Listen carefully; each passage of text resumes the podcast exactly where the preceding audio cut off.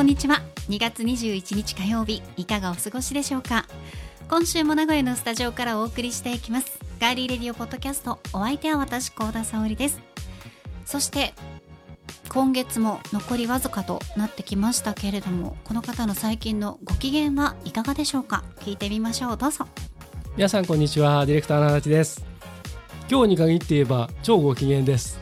はい。あの美味しいお昼ご飯も食べましたし、えーとっても美味しいお菓子も食べましたし、えー良い日曜日あ日曜日って言っちゃいましたが日曜日です。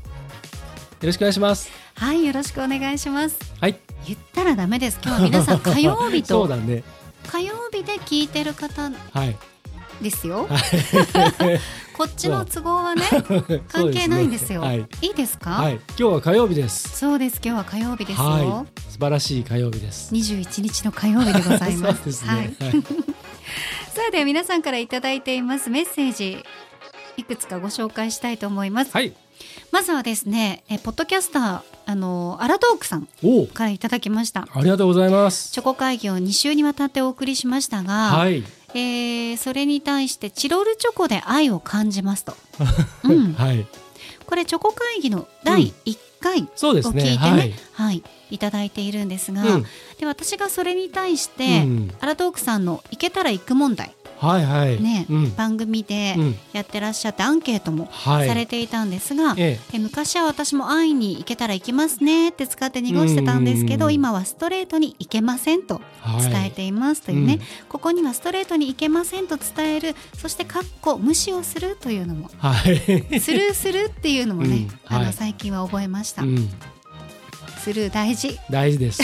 はい、もう若くないんだからそうです。スルーもしなければねなりませんけど、はい、それに対して、うん、えーチロルチョコのことでしょうね、うん、うん、ちょうどよく少し物足りなくなる感じる量とかはい、価格とか、うん、まあ、いろいろな味を食べてみたい派としてはグッドです。うん、行けたら行く問題は壮大ですといただいています。そうですね。うん。まあ本当にこれはあの女性においてはやはりあのっていうか逆に男からすると女性の行けたら行くはもう限りなく来てくれるということになりますんで、えそうなんですか？僕僕はないですよ。うんうん、正直あの 僕はないの一切ないですけど大半はそう捉えるんですよ。女性からすると行けたら行きますねはほとんど行きませんよっていうことだと思いでますすよよね。うんだからそれが分かってない男の方が多いので、あそういうことか そうですね。うんはでも最近は本当にああいったメッセージを送るい。はい。いろいろなね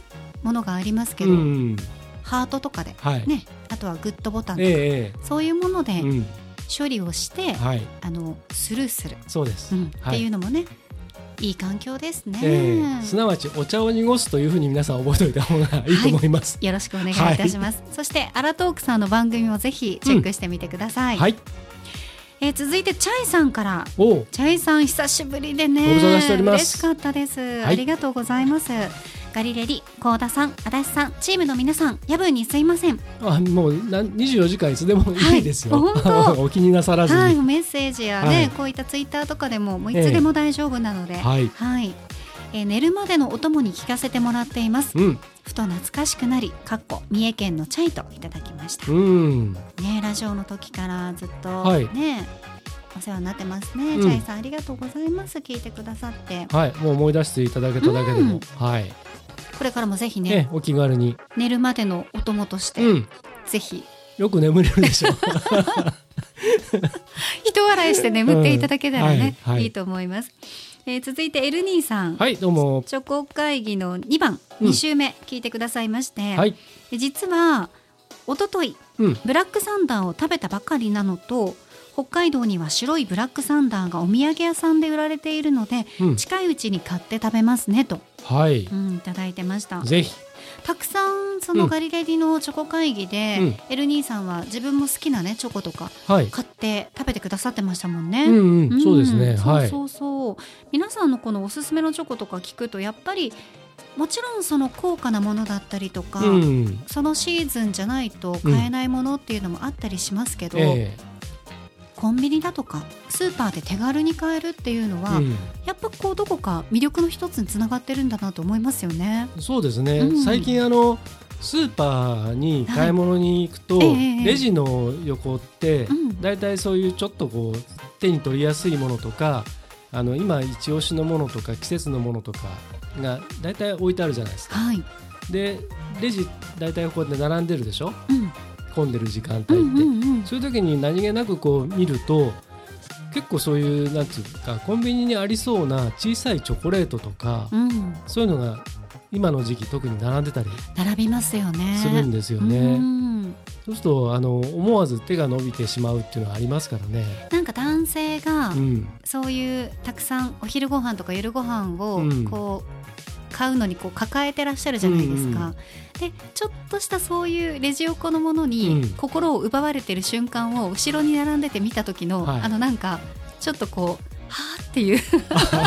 キュンとします私は。ギュンとしてくれてれば幸いですけれども、あんなのに手伸ばしてこの人って思われてたらでも私は思わないタイプですね。はい、キュンとするタイプでございます。皆さんもぜひ、はい。チョコ会議まだ聞いてないよという方は、うん、第1回とうん第2回がございますので、これでもあのバレンタインの時に特集をしましたけれども、まあ季節とかちょっとまたちょっと時期をずらして、うんあのほら今最近シーズン商品っていうか割と多いじゃないですか。多いですね。らチョコ会議ぐらいだったらまたねグミ会議もそうですけどそうですね。あれそんなに食べてもあのあとそんなにきつくないんでいやチョコは結構きつかったですよ。そうですか、うん、足立さん結構チョコいけますもんね僕。チョコ食べちゃいますね私グミの方がまだいいいいかな。そうですか、ん僕あ、の収録の後にピーナッツチョコこうん、うやって一つずつこうあのセロファンでこう包んであるようなやつあるはいでしょ、はいありますあります。あれをあちょっとした食べちゃおうと思って買って、うん、あれって一袋にまあ大体どうでしょう？2 3 0個ぐらいそうね。入ってますよね入ってますね。あれを20個は入ってると思いま。ですたまたま僕はあのちょうどあれ収録した直後ってめちゃめちゃ脳みそを使わなきゃいけない時期だったんですよでこう夜こうやって原稿とか作りながらこうやって舐めながらうん。食べてたら気がついたら半分ぐらい食べちゃってて 一晩で嘘でしょ？ほんとほんとえ次の日吹き出物とかお肌に？切れ物はなかったんですけど朝ごはんいらなかったですやっぱりね。はい。それだけ糖分がはい。多かったけど、頭を使う時には良かったっていうことですね。うん。はい。うん、ぜひ皆さんもええ。美味しいチョコレート召し上がっていただきたいと思います。はい。さあ番組へのメッセージは今聞いてくださっています。ガーリーレディオポッドキャストのページにメッセージフォームがありますのでそちらから送っていただくか番組のツイッターもあります。ぜひフォローをしていただいてコメントメンションダイレクトメッセージリツイートで番組にご参加ください。ハッシュタグはひらがなでガリレディガリレディです。皆さんからのメッセージお待ちしています。それでは今回も最後までお付き合いよろしくお願いします。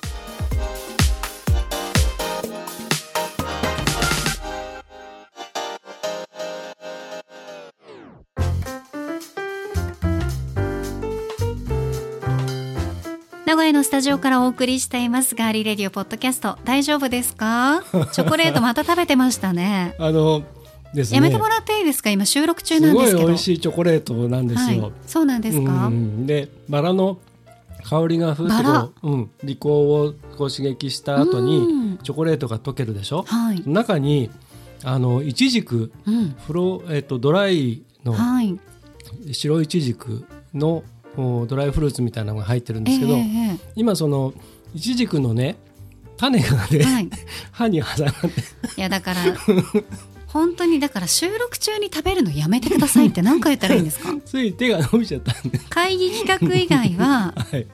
お願いですから一応ねうん。喋るのもや ねあのこの番組で強制的にはい。やらされてもう何年経つんですか？わかりますよね自分がディレクションしてたりとかしてはい、喋り手がパクパク物食べながら 喋ったら怒りますよね。そうですね。トークバックで。後に後にしてってね。トークバックで冷たく言いますよね、う んほらそういうところです。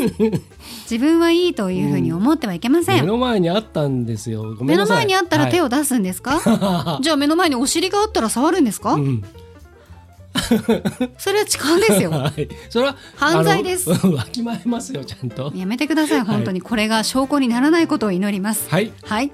さあ気を取り直しますよ。はい。さて今日は今月のトークテーママシーンの日です。はい。スタッフさん力作のトークテーマが入ったアナログですね。マシーンはまだあれですよ。はい。あのちゃんと動いてますよ。はい。はい。えこちらのトークテーママシーンから1枚ずつ引いておしゃべりをしてまいります、わかりました。さあでは。うん。じゃあ先行後攻決めましょうか。いいですよ。はいいきますよ。さあ気合い入れましょう、うん。じゃんけんですはい。ね、目を覚まそう。最初はグーじゃんけんぽぽい。あ。あー小田さんが勝ちました。はい。ということは？私が高校で。わかりました。はい。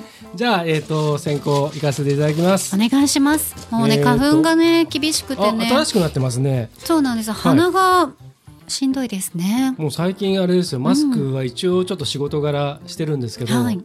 マスクの中べちゃべちゃになってます。なりますよ鼻水ねで。そうそう、はい。辛いです。じゃあまずはい。一問目。かしこまりました。それではいきますよ。お二人の〇〇な時〇〇しないと気が済まない。やってられないことは？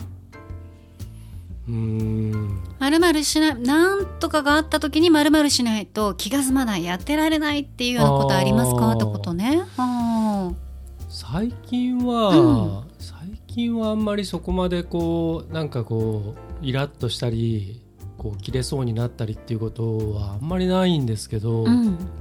あのうんとそうですね。あ最近ねあのすごい眠たいんですよ。眠いですよね。うん。朝早いですもんね。朝早いのがちょっっと続いてて。うん。であのそういう時に、ね、もう眠くて眠くてどどうしようもない時があるんですよ。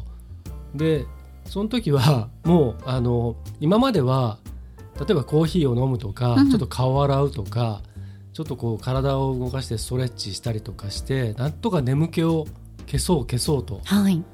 でそれでちょっとこうお起きてあのちょっと頑張ろうとかねもうちょこれやっちゃうまではとかって思ってたんですけど最近はもう無理だと思ってでそういう時にやって大抵ミスするんですよ。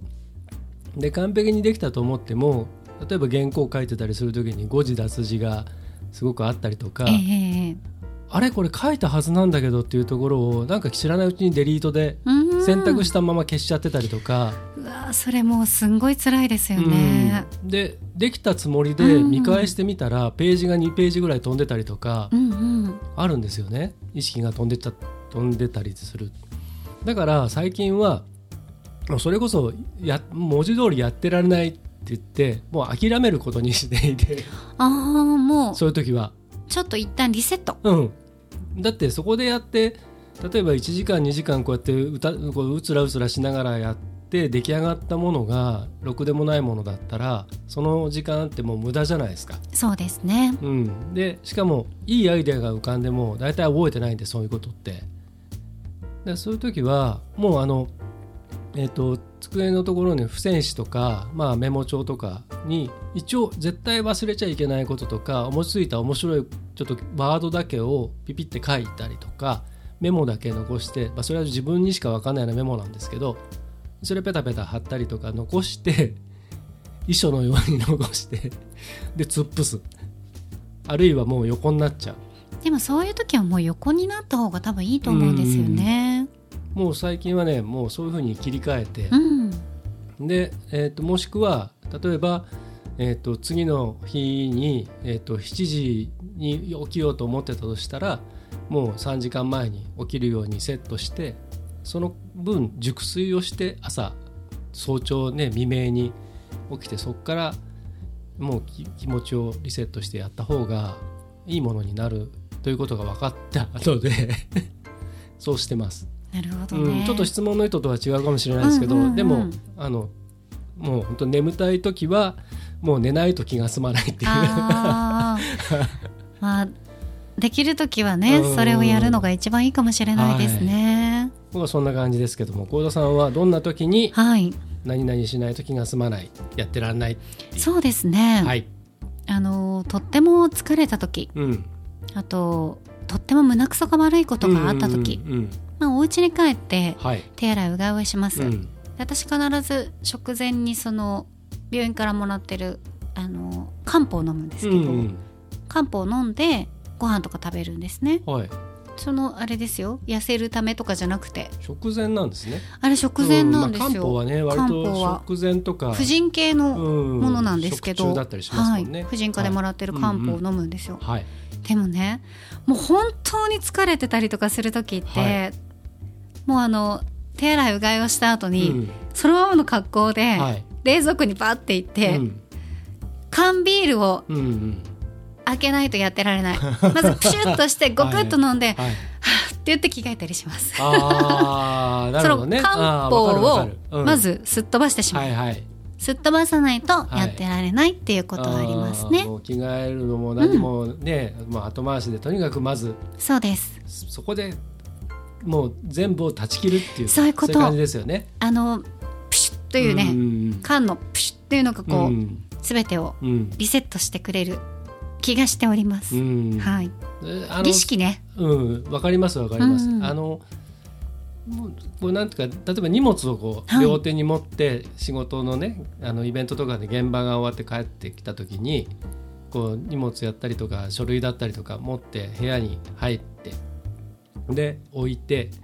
で本当は例えば着替えてシャワーの一つも浴びてそこからこうね落ち着いて缶ビールを開けたりとかっていう方がまあいいっちゃいいんですけど、まあ、理想的ではありますけどね、理想と現実は違う時ありますからね、でも分かりますよ。あの、うん。もうそそんなことはもう どうでもいいいんです。そう。い手洗いとうがい、そううがいだけけして、うん。手洗いうがいしたらもうね戻ってきたいぶった切ってねでそこからこっち側みたいなね。そうそうそうそうそうそう、うん。わかりますわかります、ね。はい。そんな感じかな？はいわかりました。はい、じじゃあ小田さんの番です。私ね。はーい。じゃあこれかな。はい。何が出ますか？おなんかお？いつも不機嫌な人。うん。何に対しても不満な人。そういう人とどうしても仕事や人間関係で付き合わなきゃいけない時、うん。お二人はどうしていますか？うーん。いるよいねます。あなん何が不満なんでしょうかね？人生が不満なのかな、すべてが不満なんでしょうけれども。もうお顔がねうん。常にイライラしてらっしゃる、うん。笑顔がない。うん。へえそうですね。まあ本当にそういう方って今まで見てきてもとてもこう周りから見ても扱いにくい人なんだろうなと思うんですよ。うんうんあもちろん自分うもん。若い頃はそういう時もあったしあ周りにとっても扱いづらい人だなと思われてたんだろうなって今思い返せばそういうこともあったりしますけど、うん。まあそれはやっぱりいろんな人がねそこは直した方がいいよっていうようなこともあったし、若気の至りっうんうん。ていう言葉だけでは済まされないですけど、うん。そういうこともあったなーなんて思いつつ、うん。結構最近こう聞いたりとか見聞きしたりするのでは年齢がうん。結構高い人たちでもこういうあの何に対しても不満不機嫌、はいはい。だから口を開けばいやここの職場はこうであの人はああで、だからこの人はこう、うんうんもう全てに対して不満と愚痴と文うん句を言う人っていらっしゃいますもんね。いますね。いやどういうふうに付き合ってますかって。うん。まあ仕事だからあ赤ちゃんがいるなって思うか、うん。かわいそうだなっうんて思って、ねそうなんですよね。あの 見る。仕事うん見仕事だとねうん。どうしてもね100%無視できないですからえ、ね。そうなんですよ。でもそういう人たちは、うん。その周りを無視するんですよね。そう不思議にね、うん。そうなんですよね。あとこういう不機嫌なそのマックス不機嫌な人たちって、うん。一つ一つが大きくないですか？音とか。なんか 例えばこういう書類とかもはい。こうやってね、うん。あるじゃん。それをなんか、はトントンってやるの、うえもう机壊れるみたいな。な耳バグってるんですか？うんぐらいドンドンドンとか、うんうん、お掃除する時も掃除機壊れるんじゃないかぐらいドスドスガシャガシャとか。階段とかもこういうなんかうん。トントントントンじゃなくてうん。ドンドンドンドンとかね、はいはい、うん。ドアバーンとかそう。ね引き出しとかもガシャンガシドンガンとかね。ボールペンカチャカチャやったりね。あーそうそう。あとなんか、うん。こうやってなんかイイライあラそういる。いるでしょ？いなんかこうこうやって机をこうトントントンってやったりとか、うん。あこうやってね。あそうそれ。カチカチね。そう。エアーですか大丈夫ですか？っていうね。ん。でもう一つここはピーしてほしいんですけど、はいはい。そういう人たちって絶対なんですよ。あピーしてください。これは これはあの本当に 私の偏見なんで、はい。いや僕もそれはあの同意なので、うん。あとここもピーしてほしいんですけど、はい。そういう人たちって大体なんですよね、うん。うん。車のねねはい。車のあのうん。何、はい。ハンドルのところろをね、カスタマイズしてたりとか、ダッシュボードの上とかね。あそうそう。あとなんかえ、うん。それもいつのっていう、うん。なんかあったじゃん。雲捕まえるやつみたいな、はい。はい。はい。はい。なんだった？え？雲捕まえるみたいな。ドリドリームキャッチャー？雲 捕まえるやつじゃない、あの枕元にこうかけといたりするやつをねそうそうかけたりね。かけたりね。うん、まだサイココロじゃないだけいいですよ、本当に。とかね。ね。はい、で大体あのキティちゃんのサンダル履いてたりね。そう。車乗る時にさ靴履き替える人いるじゃん、うん。なんでなのかな。まあさでもほそもそもさサンダル履いて運転するっていうのってよくない、あダメだ危ないしさ、ね。だけどなんかさ車の中はなんか部屋だと思ってんじゃない、あーそうかもしれないです土足厳禁ってさ昔よくあったでしょ、ありましたね。でこの車って靴履いたまま乗っていいのってうんう昔ん。聞かなきゃいけないやついて、なんかほらトラックとかうん。バスとか、うん。あの運転ねされてる方とかまあ自分のその仕事場っていうかねそうそうです。自分の。それだったら別にね,、うん。ねあの全然いいんですよ、うんただねまあご自身の車でももちろんいいですけど、まあ、まあまあ別に何をしようがその人の勝手なんですけどね、うんそう。うんまあ、そういう変な価値観の人いますよね。うんそうですね。だから私はまあもうそうだな。どういうふうにまあん？こっちが教えてほしいぐらいかな。うん何をですか？そのあどう付き合うか？どう付き合か？っていったらいいかっていうことですか、そうお二人はどうしますか？っていうスタッフさんのね。そういうことね。そう。うん。ねあこれがプライベートだとしたら、うん。まあもう付き合わなくていい。それだけなんですけど。そうですね。うん、仕事でねどうしてうん。もその一緒の部屋にいなきゃいけないとかうん。同じ何かプロジェクトで一緒に何かやんなきゃいけないとかそうですってなると、ねさっきも言ったけど100%無視はできないので。そう。相手が無視したとしても、うん。こちらはねできないですからねチーム編成を変える権限がある人がうんうまいことそれをこう采配してくれればいいんそうですですけど、ねそうじゃない場合はやっぱりね一スタッフだと、まあ、どっかでそこにね我慢していかなきゃいけない時もありますからね。でもイベントとかでやっぱりその、私は MC とかで入ることがうん圧倒的に多いじゃないですか、ただ周りのスタッフさんたちでも、うん。その一人がとってもこういうね、うん。不機嫌な人たちとかがいたら、イベントにも目を配らなきゃいけないし、はその人の機嫌も取らなきゃいけないし、でうん。でもそういう方ってやっぱ結局12年したら外されたりとかいなくなったりしてますもんね。うんうん。うん。まあ、だってねまあはっきり言っちゃうと邪魔ですからね。うんねえ、ん。そうなっちゃうんだなと思いながら、ね。はい。まあ、女性男性でも女性でもいらっしゃいますけど、うん。まあ、特にね私は女性なんで、あのはい。気をつけていきたいなってうん。思うかな。うん。うん。あのまあどっちが厄介まあはっきり言っちゃいます、うん。あのもうこの際なんで、うん。あの男性のそういう人と女性のそういう人とどっちが厄介かっていうと不機嫌不満、うんそういうのを持ってるタイプの人、うん。うんまあ得てして、まあ、これもちょっとあの、えー、と誤解のないようにしていただきたいんですけどやはりどうしても機嫌とかそのうーんっていうのは女性の方が割とこう浮き沈みがあることが多いうんので、私もありますね。どうしてもうんで中にはそのとてもヒステリックな人もいたりとか、ええええあのやっぱり女性の方でそういう方僕も何人も接してきてますけれどもでそのであるがゆえにその女性の方が扱いにくいことが正直あるんですよね。であまり無下にこうあの邪険にもできないしあの無視もできないし、うん。ん特別扱いもしてしたくはないんだけどどうしてもそうせざるを得ない場合があってああなたもういいですからって じゃあちょっと休んでてくださいとかその方が周りが平和になる場合もあるのでありますよね、うん、であの空気がね、うん、変わりますからね。でも厄介なのはやっぱりね男のそういうやつがたまにいるんですけど私もね、うん、昔そういう人一人覚えてますけど、うん、なんかすごかったです。はい。うん、いや男の男のねこういうやつは本当にねもう困りますね。なんか皆さんその女性も男性も共通して言えるのがそういう時ってこう、うん、早口で、うん、すんごい何言ってるかわからない感じで わーってなってらっしゃる感じがねあったりして結構、うん、はあすごいって思ったことありましたね。ねあの今今その今幸田さんのその感想を聞いてね、うん、ふっとこうあの思ったんですけどね、ええ、男性も女性もこういうタイプの人ってねおそらくねコンプレックスが強い人だと思うんですよ。でいろんなことにこうなんか自分を守るためのその虚勢というかいう形でその機嫌の悪さでアピールしてくる感じが、うん、ひょっとして本人は多分意識してないと思うんですけどコンプレックスの裏返しなのかなって今ちょっと思って。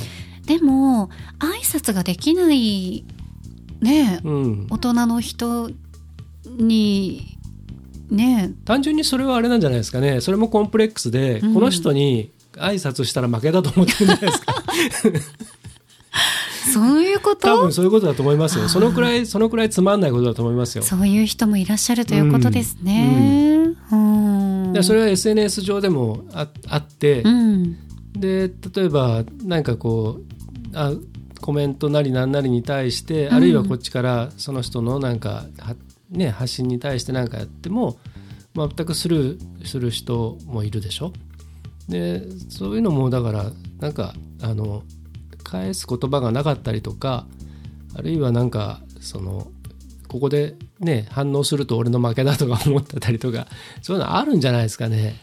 いやちょっと小さすぎて分かんないですけどねなんかそんな気がしますね。なるほどね。だから特に仕事の場だったりすると、うん、下に見られたくないからああるかもしれないですね、自分ができない人間だと思われると尺だから、うん、だから強く出てじゃあやってみてここっちがリリズムでいくと、うん、ごまかしが入ってきたりとか。あうん、あとは弱いものを叩きたい。うん、いや今その話じゃないからいやその話だろみたいな。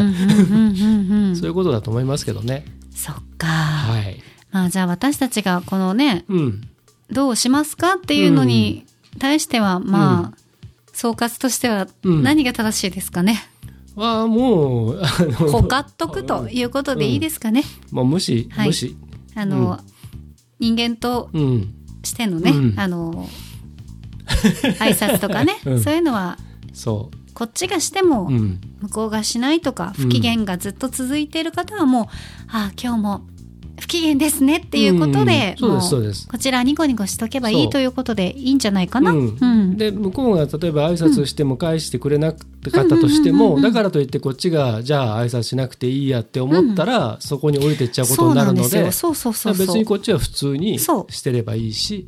う。ん、でもこれスタッフさんねもしかしたらこういう人が近くにいるのかもしれないですけど、はい、まあもう最悪本当にねこう上り詰めて、気持ちがもうちょっときついってなったら、はい、まあ言うですよ。うん、まあ言うですよ。うん、本人にもうガツンとね、うん、一言言うですよ。そうですね。うん。それがいいです。こう周りにね、あのあの人がああなんでってこう言ってっても、うん、まあそれよりもこうストレートに言うですよ。挨拶してますけどとかってね別にあのあなたは返してくれませんねって、うん、もうありのままを言っちゃうっていう、ね、そうそうそのそのまんま、ね、見たままを言うとか、うん、うるさいですっていう。そうそうそう。カタカタさっきからうるさいですとかね。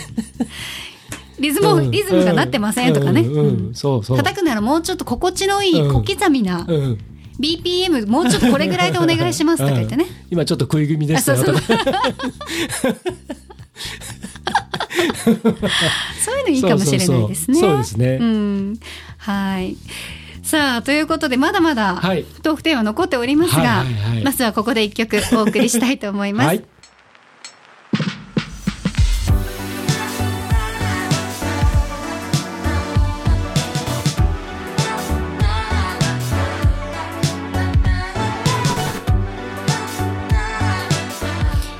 木何それフィーチャリングフレーマンで宇宙旅行コスモナイトパラドックス。右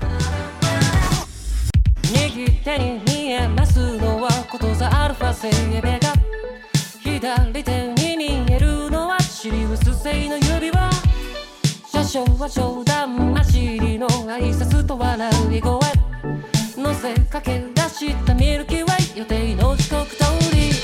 メトロポリス汽車から見下ろす。煙を出して。愛想薄まく。良くするために身を粉にして働く。忙しすぎて見えなくなってく。スーパー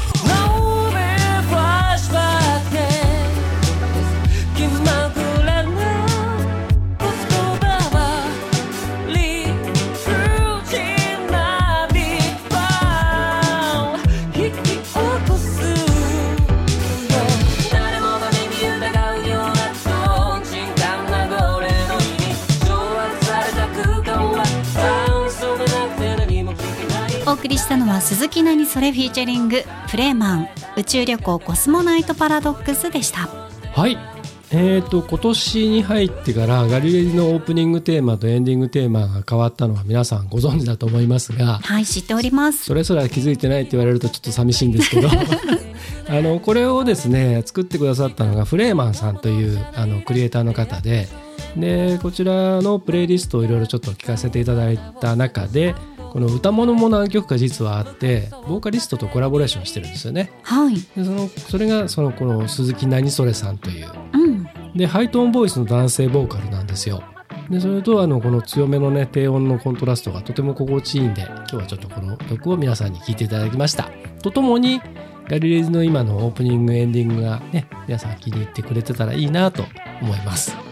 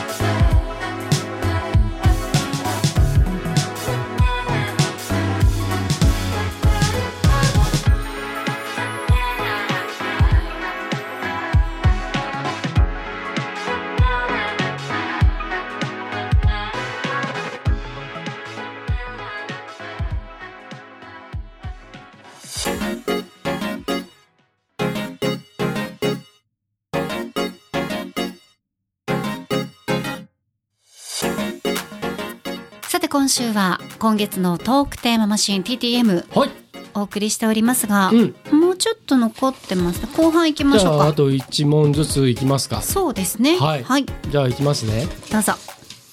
じゃあこれでいきます。さあ。じゃでん。えっ、と孤独を埋めるときにどうしたらいいですか？うーん。壮大なテーマがトークテーマが来ましたうんね孤独とは。孤独とは。孤独だなって思うことはあるんですよ。ある,、うん。あるんですよってね。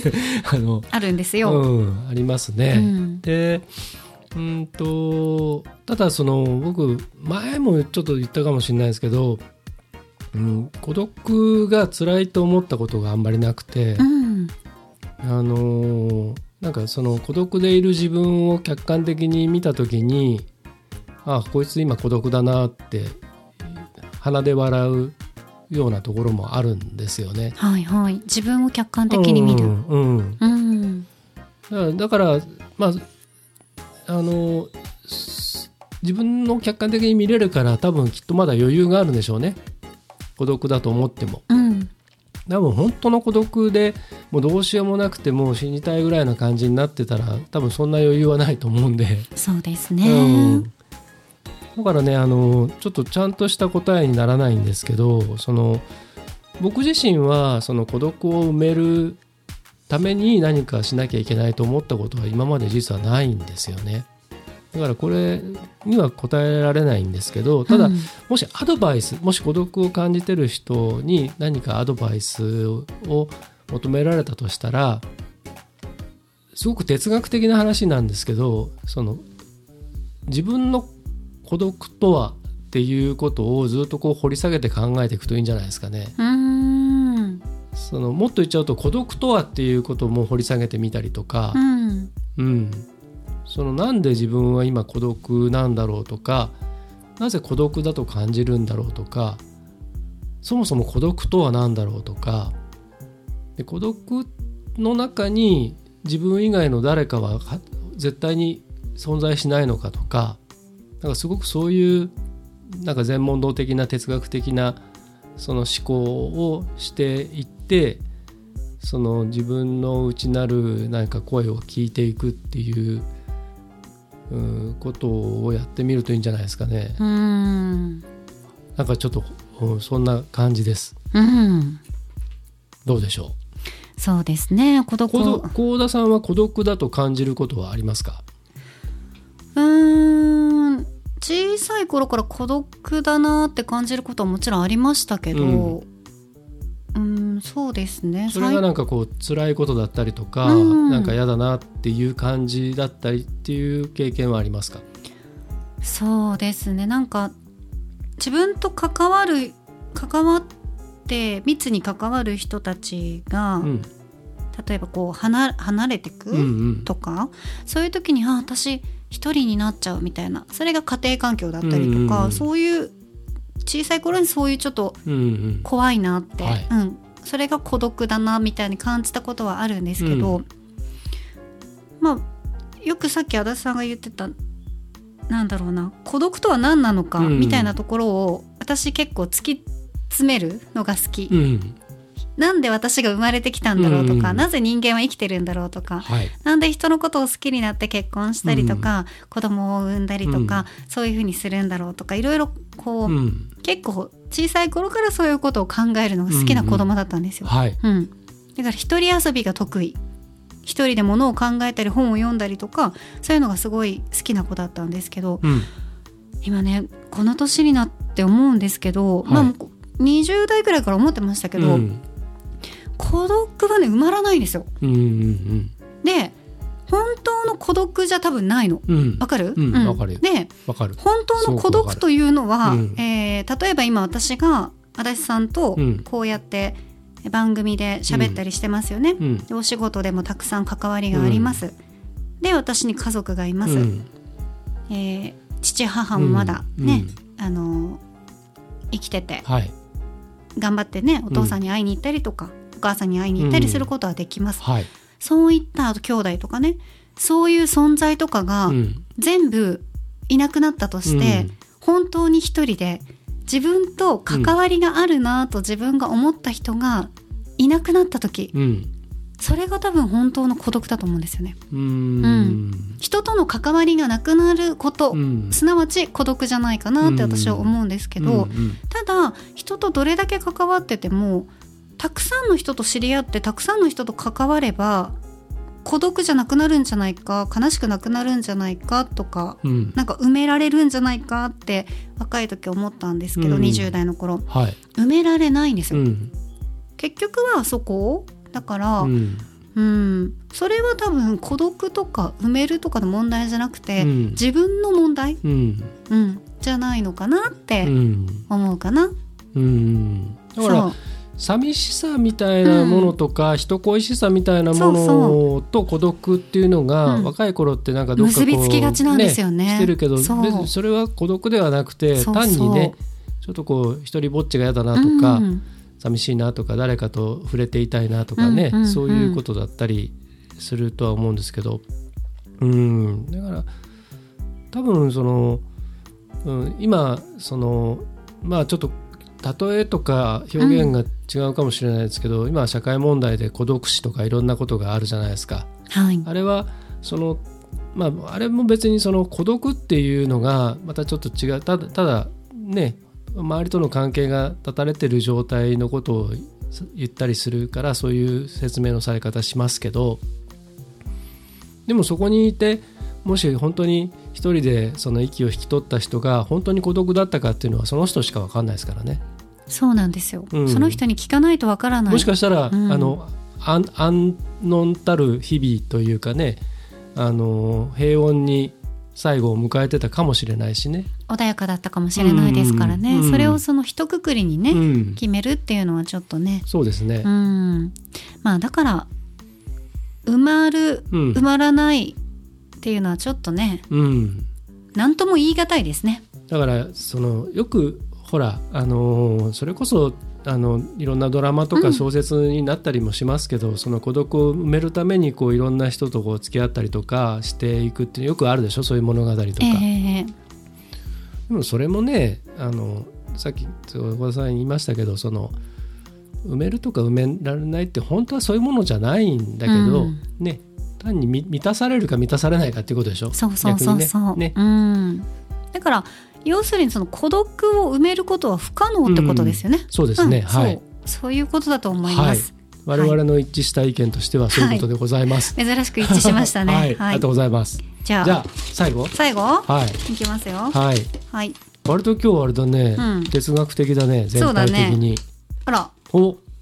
恋人に伝わりやすい愛情表現って何だと思いますか？だって。あー。シンプルじゃないですか？これはもう。すごくシンプルですね。うん。小田さんどうぞ。そうですね好きって言いますかねうんうん以上はい。え僕も以下同文。いかどう早いはい。それしかないですよね。だってさなんか回りくどくさ、そうそうそうそうそう。それ。ね、うん。あの私の知り合いの、うん。あの大学生の女の子がいるんですけど、大学生の女の子が、はい。なんか付き合ってる彼氏さんとうん。別れる別れないってうん。いう話になったらしえくて、ーもうやっぱりちょっとこう気持ちがね、うん。離れてしまったから別れましょううんみたいな感じに、ねうん。なったんですって、はい。そしたらね、うん。なんかこう60何回とかこう鬼のような電話が かかってきていたらしくて、ええでもうちょっと怖いからやめてあって。ーいやそれでも電話するんだみたいな感じのねだったみたいだからうん。それをねうん。そういう人っていうのはちゃんとこう大事だよっうん。てシンプルにあなたのことが大好きなんですっていうことをうん伝えそびれていたのかななんてその子の話を聞きながらねうん。思いましたけど、う。うん。ん、うん。ねなんかでもそのなんていうんですかえね。男の子のメンヘラも多いのね今ね。多いですようね。ん 多いでしょ多いでしょ多いでしょ多いでしょ多いでしょうねって言おうとしたんですけど。多いでしょねって言いましたね。うん、あの、うん、なんかその言わなくても伝わってるはずだっていう勝手なその言い分がねうん、大体男の方ってあるんですよね。ないですよそれは、うんそう。言わないとわかりません。そう。ん、うだから大半そういうことであのでね女性の方っていうのはやっぱり言葉とか態度で表してよってね思うじゃないですか。だからもうたった一言ただ好きって言ってくれるだけでっていう人もね多いと思うんですけど男ってそれが分かってないので大半言う人と言わない人に分かれますようね。んと思いますね。うん、僕はまあ言う方なんで。ああそうなんですはい。ね。なのであの、まあ、言わなくても分かるよねっていうのほどなんかちょっとそれは卑怯な言い方だなと思っているので、それね。ううん。ん、あとそれはだからその感謝もそうじゃないですか、うん。ありがとうっていう気持ちがあるから言わなくても分かってるだろうとかっていうくだらないこと言うやついますけど あと謝るのにしても、うん。いや悪いと思ってるよ。思ってるんだったら謝れよとか。悪いと思ってるよっていうね、うんうんうん。とかなんですかねあれはね。感謝し感謝してるんだよ、うん。いつもとか、だったらありがとうって言えよっていう。そうね。もうそれだけじゃん。っうんうんうん。て思いますね。うん。なので、えーもうあのストレートに。ね、えー気持ちを伝えるのはもう好きですとか愛してるとか、ね、大事だよとかそういうことですよね。きちっと伝えればいいと思いますよ。はい、はい。うん、頑張ってください。はい。頑張ってください。はい。はい、どうします？あと。あもう一個やっちゃいますか？じゃあありあじゃああと一個残ってるんですよ。共通共通のはい。テーマとして、行きましょうか。じゃあ僕が責任を持って最後に開かせていただきます。えっ、とね緊張する時ってどんな時？うん。緊張する時。結構足立さんはよく分かってると思うんですけど私緊張しいなのでね。上がり症なので、うん。もうギリッギリまで念には念をですよね、うん。最後の最後まで書き散らかしてステージ上がりますよね、そうですね。こんなに書き散らかすのかっていうぐらい、うん、そうですね。なんか最終チェックしてしますねみたいなので、はい。こう原稿をね、うん。こうじゃあこここうで、うんここ入ってきますどうのこうのっていうので、こうやって「あ幸田さんすえこれ同じ原稿ですか?」みたいな感じでね、はいはい思われることも多いですけど、うん、ねえそうですね。うんあの皆さんそのねリスナーの皆さんとかその幸田さんの番組だったり、まあイベントに参加したことある人や幸田さんが MC してる現場を見たことがある人とか、まあ何人かいらっしゃると思うんですけど、あのまあ幸田さんはやっぱりまあプロとして長くやってたりするから舞台に上がってる時とか電波に乗ってる時とかまあこのポッドキャストもそうですけど、その緊張してる風には絶対見られないような態度でやってるから態度。うん、た態度 態度ですよ。そうね態度。態度。うんうん。それはそうだ。うん。でよよどみなくやってたりもするしあの声のテンションも含めてそうなんですけどあの実は本当に今言ったように「じゃあ行くよ」って言った時って結構 ねあの大丈夫かなっていうぐらいな時もあったりするんですけどそうなんですよね、あだからそのあれですよねあの割とどんな時って書いてありましたけどまあ大体緊張してますよね。うん、私は大体常に緊張してますね。はい。僕はもうほとんどないですね。そうですね。あんまりそういう姿見たことないかもしれないですね。からよっぽど大きな現場だったりとかだとしても、なんか準備してきたことが、うん、もうほぼほぼ完璧に準備してあれば、別にその通りにやればいいと思ってるんで、まあイレギュラーなことがあっても想定してますからね、ある程度はね。うんだからもうすごく極端なこと言っちゃうと僕自身が死んじゃわない限りこれは成立すると思ってるんでうん、頭の中とかに全部入ってたりもするしっていう感じですかねう。うん、ん、なんか気が付くと終わってる感じですねいつも。ああ、そうですね。うん、あ終わったみたいな。始まるまでが私長いからな。あーそうですね。あの、うん、先日あの、えっとちょっと僕の仕事で幸田さんにもちょっと手伝ってもらった仕事があって、ありがとうございました。すごくちょっと大きめなあの現場をやっ大きなんたですけど現場でしたね。うんはい。かなり大きなね、うん、であの時もなんかこう気がついたら気がついたらっていうかふーっと始まってでふーっと終わったっていう感じなんですね僕自身は。うん。結構タイトめなスケジュールでしたけどね。でもなんかそのある程度、まあ、自分で頭の中にタイムスケジュールが入シミュってるから。レーションがもうできてたってことですね。そう。ここは余裕でご飯食べれるぞとか、うんうんうん。ここはちょっとあのいろいろ緊張しないといけないぞっていう緊張感持たないといけないぞみたいな。それは分かってるんで。だからそのなんていうんですかね。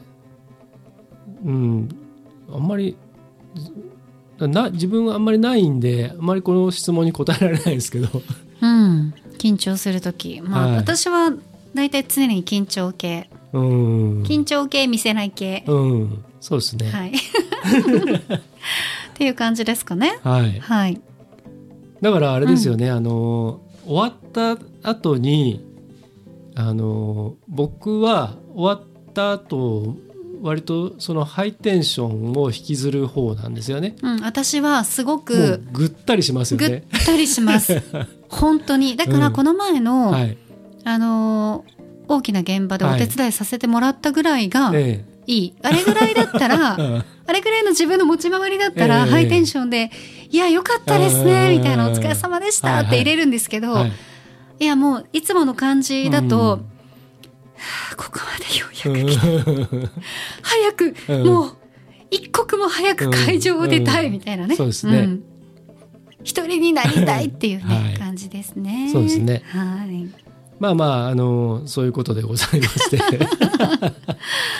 はい、はい。対照的な二人でございますね。まあ、今回はうん。12345はい。はい、うん。5テーマ5質問。はい。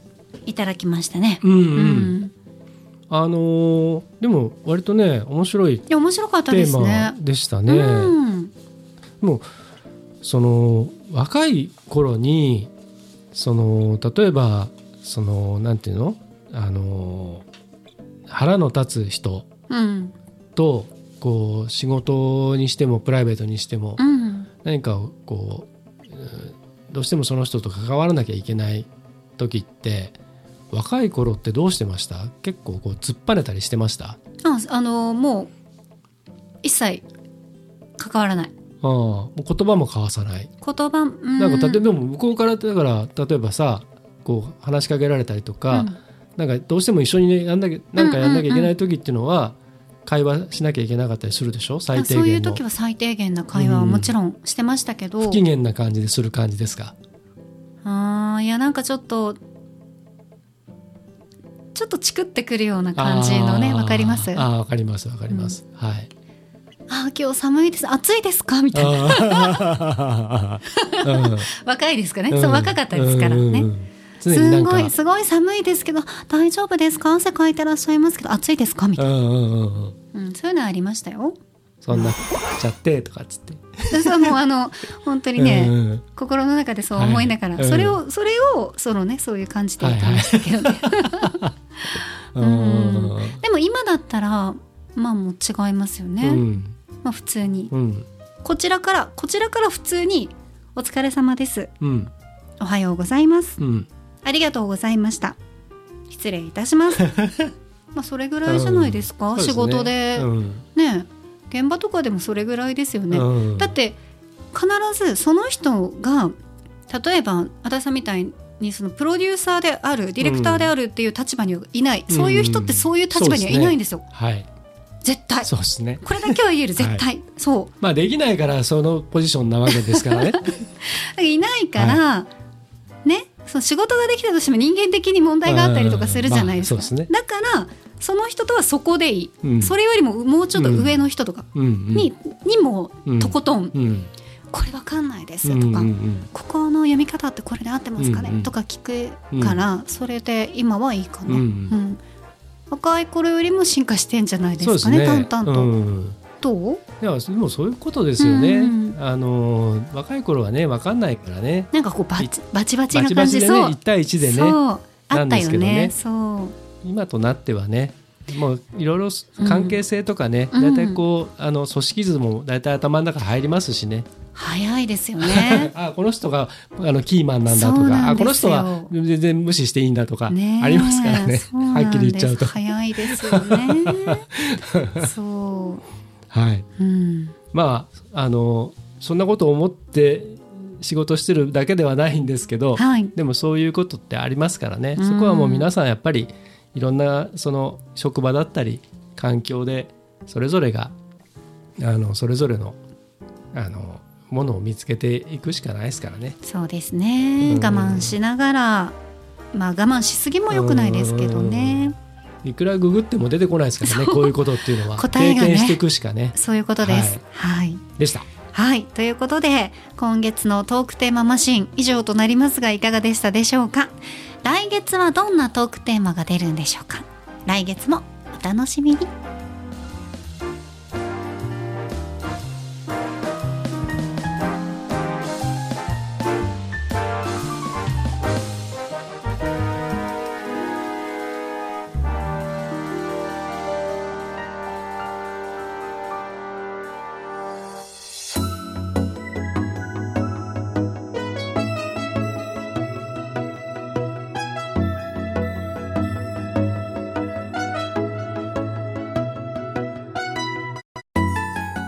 タジオからお送りしてきましたガーリーレディオポッドキャストエンディングのお時間です。はいはあ、トークテーママシーンの日は疲れますね。うんなんかね喋り倒すわね。うん うーんって言いました今。今日なんかちょっとえ？あれですよね。なんすか？ゆるいですよねう。んうん今日はなんかねちょっと本当にそれこそ久々の休みだからですようんね。緊張の糸が切れたとはまさにこのことです ねえ、はい収録中にチョコレートは食べる僕あんなのわ。初めてじゃないですか初めてですあんなことをしたの無意識に言ってましたもんね。自分であーって言ってましたもんね。なんであそこにチョコレートを置いてあったのかっていうね そもそも知らないです。何のために持ってきてたのかなと思って。私鑑賞用だったのかと思ったんですけど、はいまあいいでしょう。はいさあではエンディング恒例です。まるまるの時に聞きたいおすすめの一曲。はいえ今回のテーマは私コーダです。うんあなたの Spotify が一曲目におすすめした曲。おお面白いですねはい。はい皆さん Spotify ご利用されてますか？してます。はい。この Spotify で開くと、うんまあプレイリストだったりとか、うんあのミックスだったりとか、はあれでピッと押すと、うん勝手にね、うん。Spotify がおすすめシャッフルでね。はい、シャッフルでおすすめしてくれるんですが、はい。お互いうにん。Spotify を開いて、うん。ピッとやりました。はい。そこで、はい、そこで出た曲を紹介したいと思います。はい。では先行剛殿です。参りましょう。今回のテーマ。あなたの Spotify が1曲目におすすめした曲は何？先行、足立剛。東京事変キラーチューン。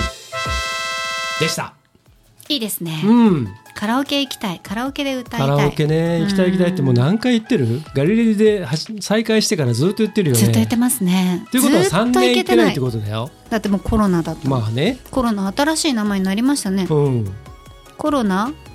なんだっけ？2019だっけ？そうだ。2019だ。コビットのままでいいじゃんなね、な、なんで、まあ、2本目ってことですか？今更だからあれでしょ最初最初ずっとコロナコロうんナずーっと言っててマスコミから何から全部あれしちゃってたから、うんその新聞から何からだから世界的にはずっと COVID-19 うん、でしょ、そうですね。はい。僕はあの、えっといわゆるその海外から来て名古屋でいろいろ仕事しているその要するに外国人の友達多いですもんね。多いでしょ？で彼らとそのその蔓延、まあ、いわゆるパンデミックになった頃から彼らはずっと COVID、COVID ってずっと言ってて、うん、で今今だと日本で暮らしてるからみんな普通にコロナって言いますけど、うん。そもそもだから日本のメディアって割とそういうのが多くてそのカタカナ表記にすると本当はこうじゃないんだけどっていうのをそのまなんかそのローマ字読みしたものをカタカナ表記にしたものがそのまま和名になっちゃってる和名っていうかそのこういうこういう名詞的に使われてることがすごいたくさんあるんですけどね、うん。まさにそれもコロナもそうだと思うんですけどね。ね。ちょっと話それましたけど、う んそうですね。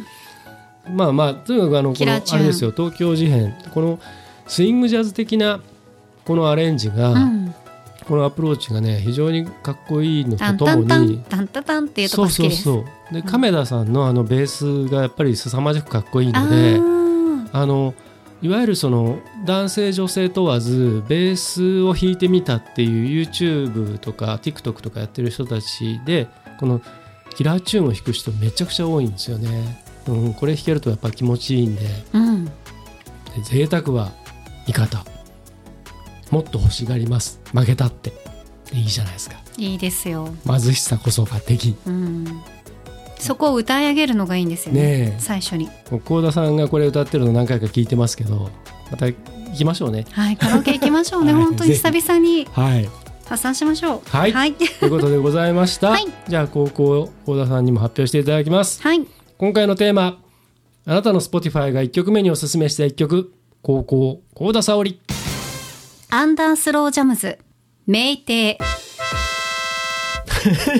メイテイですおすすめされちゃいましたか、ちょっと Spotify さん。うん。やっぱ分かってらっしゃる Spotify。いやいやアンダースロージャムズさんもごめんなさい。私が初めてはい、知ったんですよ、うん、あの2004年にはい、結成された、うん、えオルタナティブヒップホップグループヒップホップバンド、はい。2010年から活動を再開されているということで、この、えーメイテイうん、という曲は2016年アルバム「フォネティックコード」にはい。収録されている、うん、まあ、酩酊はあれですよ。酩酊状態の皆さん酩酊ですからね、そうですね。はい。私が何？お酒をたしなむということを Spotify さんはもうご存知だったということでよろしいですか、 Spotify でうん。Google と勘違いして酒とかいろいろググっちゃって。るねググってないテから。キーラとかググってない 焼酎とかいやいやググってないんですけど。あこれ Spotify だったみたいな、やってないやってない。でもこれ歌詞が一番最初に、うん、最後にテキーラ飲んだの土曜大胆不敵な怠惰に怠惰重ねうん。怠んだ、うん。っていうね。うん、言えてる、僕もこれさっきあの幸田さんがねこれうん。あの再生した時に、はい、あー面白い曲だなと思って一緒にこう聴いてたんですけどかっこいいですけどね。かっこいいですねNotorious B.I.G.、うん。ビッグポッパうん。ー、ね、サンプリングはい。されているので、かっこいいよね。かっこいいですね。うん。センスがいいね。ね、うん。確かに昔はテキーラとかよく飲んでましたけあどー。土曜日とかね。はいはいはい。はい。まあ酩酊することはもう最近ないかな。最近はね。ね。うん、昔はありましたよね。昔はねありましたね。ペロッペロになってね、うん。それでたそれが楽しいみたいなのありましたけど、うん。僕最近っていうかあのえっと あれですよ。一回一回すごい幸田さんをあのえっとこの3年以内に見て見てますけど。3年ですか？あありましたね。ね。あれはもう辛かったですね。ね私もあの足立さんの3年以内に一度ありましたね、はお互いね、いはいあれやっぱこう仕事が絡んでるそうですね。とちょっときついっすね。うん。うん。まあどうしても。次次飲む時は、うん。仮に酩酊だとしてもはい。楽しくハッピーなね、あそうそうそのがいいう。そうそうですね。酩酊までは飲まない、うん、まあそこまではね。そこまではいかないと思いますもんね、ね。はい。以上でございます、はい。皆さんも Spotify でうん。ぜひね、こうピッてした時にうん。何が流れるか、はい。はい。ちょっと楽しみにしていてください。Spotify の AI が選んでくれますから。そうですそうです。はい。さあそして私たちがおすすめする音楽はそんな Spotify のプレイリストガリレリレコメンド7でぜひ聞いていただきたいと思います。はい、どういう風に探せばいいかわからないという人たまにいらっしゃるんですけど、うん、あの検索のところでひらがなでガリレディ、カタカナでレコメンドとやるとバーッと出てきます、で、あのシャープ1からシャープ7までありますんで、まあもう本当にあのどれをという形ではなくてもね、はい。あのまずは聞いてみてください。そうですうんたくさんいね、ろんな曲が入ってますんでね。はい。よろしくお願いいたします、はい。プレイリストもぜひフォローして楽しんでください。今週も最後までお付き合いいただきましてありがとうございました。さあガーリーレディオポッドキャストここまでのお相手は？ディレクターの足立でした。そして私高田沙織でした。では来週もお楽しみに